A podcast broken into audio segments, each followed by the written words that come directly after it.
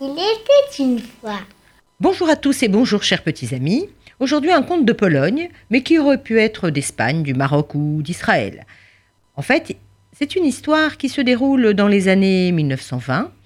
Une petite euh, famille juive dans un petit shtetl. Pourquoi pas moi? Et cette histoire aurait très bien pu se passer hier ou même aujourd'hui.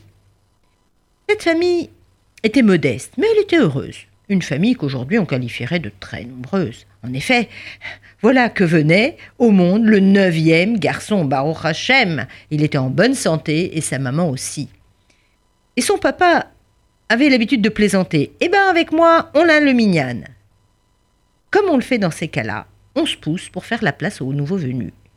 Et les garçons grandissaient pieusement. Ils allaient au cheder, ils étudiaient, ils étaient élevés dans la Torah et le respect de leurs parents, et tout allait bien. Ils devinrent forts, travailleurs, et faisaient la fierté de leur famille. Et tout le monde était heureux et suivait son chemin. Seulement, le petit dernier, Shmuel, lui, n'était pas vraiment heureux. On le trouvait un peu trop sage, un peu trop réservé.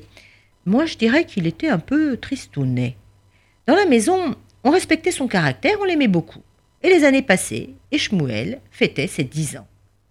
Et là, son père lui dit Écoute, Shmuel, maintenant il faut commencer à étudier en vue de ta bar mitzvah.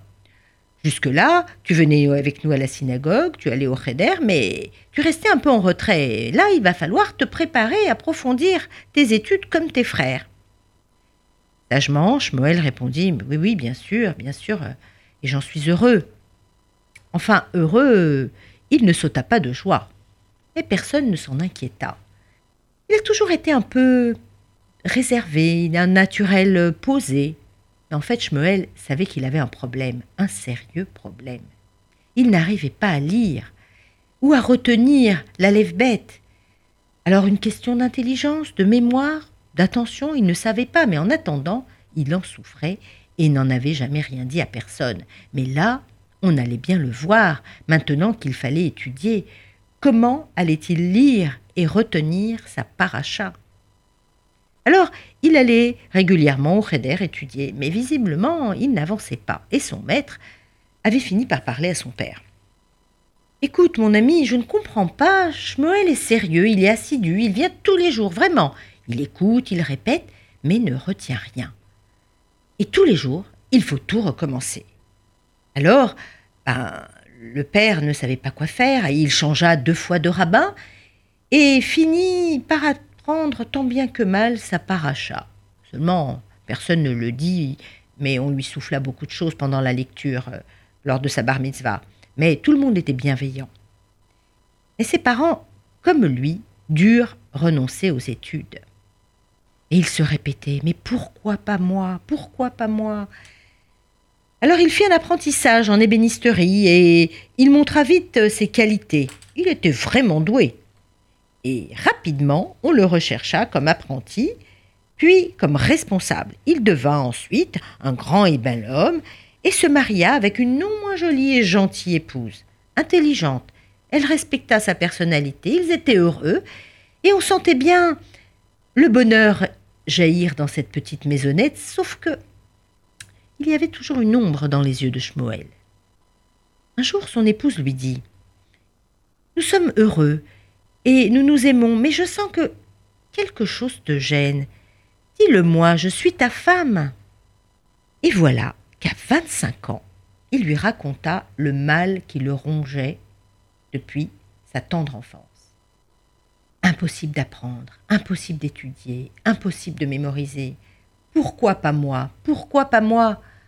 Je ne peux pas être un talmide, je ne peux pas étudier la Torah. Et il fondit en larmes. Il lui apprit que tous les jours depuis ses dix ans, il se répétait en silence à lui-même la lèvre bête. Il restait meurtri. Alors son épouse, avec grandeur, lui dit Je comprends pourquoi tu évites le cheder. Pourquoi, lors des grandes fêtes juives, tu as toujours invité du monde? Ah, Il protesta un peu, et elle se reprit vite. Elle dit Non, non, non, tu es généreux, foncièrement généreux, et tu as invité de bon cœur. Moi aussi, j'étais contente de cet esprit juif d'ouverture et d'hospitalité. Alors, écoute, maintenant que nous sommes aisés, nous sommes même riches, grâce à ton travail, nous ne manquons de rien. puisque tu ne peux pas étudier comme tu l'aurais voulu, eh bien, donne, donne de ton temps, de ton argent pour que les jeunes étudient, donne la possibilité aux autres d'étudier. Les yeux de Shmuel s'illuminèrent. Tu es merveilleuse. Et voilà, il avait trouvé comment penser sa tristesse. Oui, c'est cela. Il allait tout faire pour que les autres étudient. Ça le rendait si heureux. Mais il en profita pour être souvent au fond d'une classe, pour écouter les jeunes, et les moins jeunes lire. Il écoutait aussi les commentaires des érudits de sa synagogue. Cela lui faisait du bien d'étudier à travers eux et d'être ainsi proche de la Torah. Combien de générations lui ont été reconnaissants? Alors voici une belle histoire à méditer à la reprise de l'année scolaire. J'espère que ce message est bien passé. Au revoir à tous.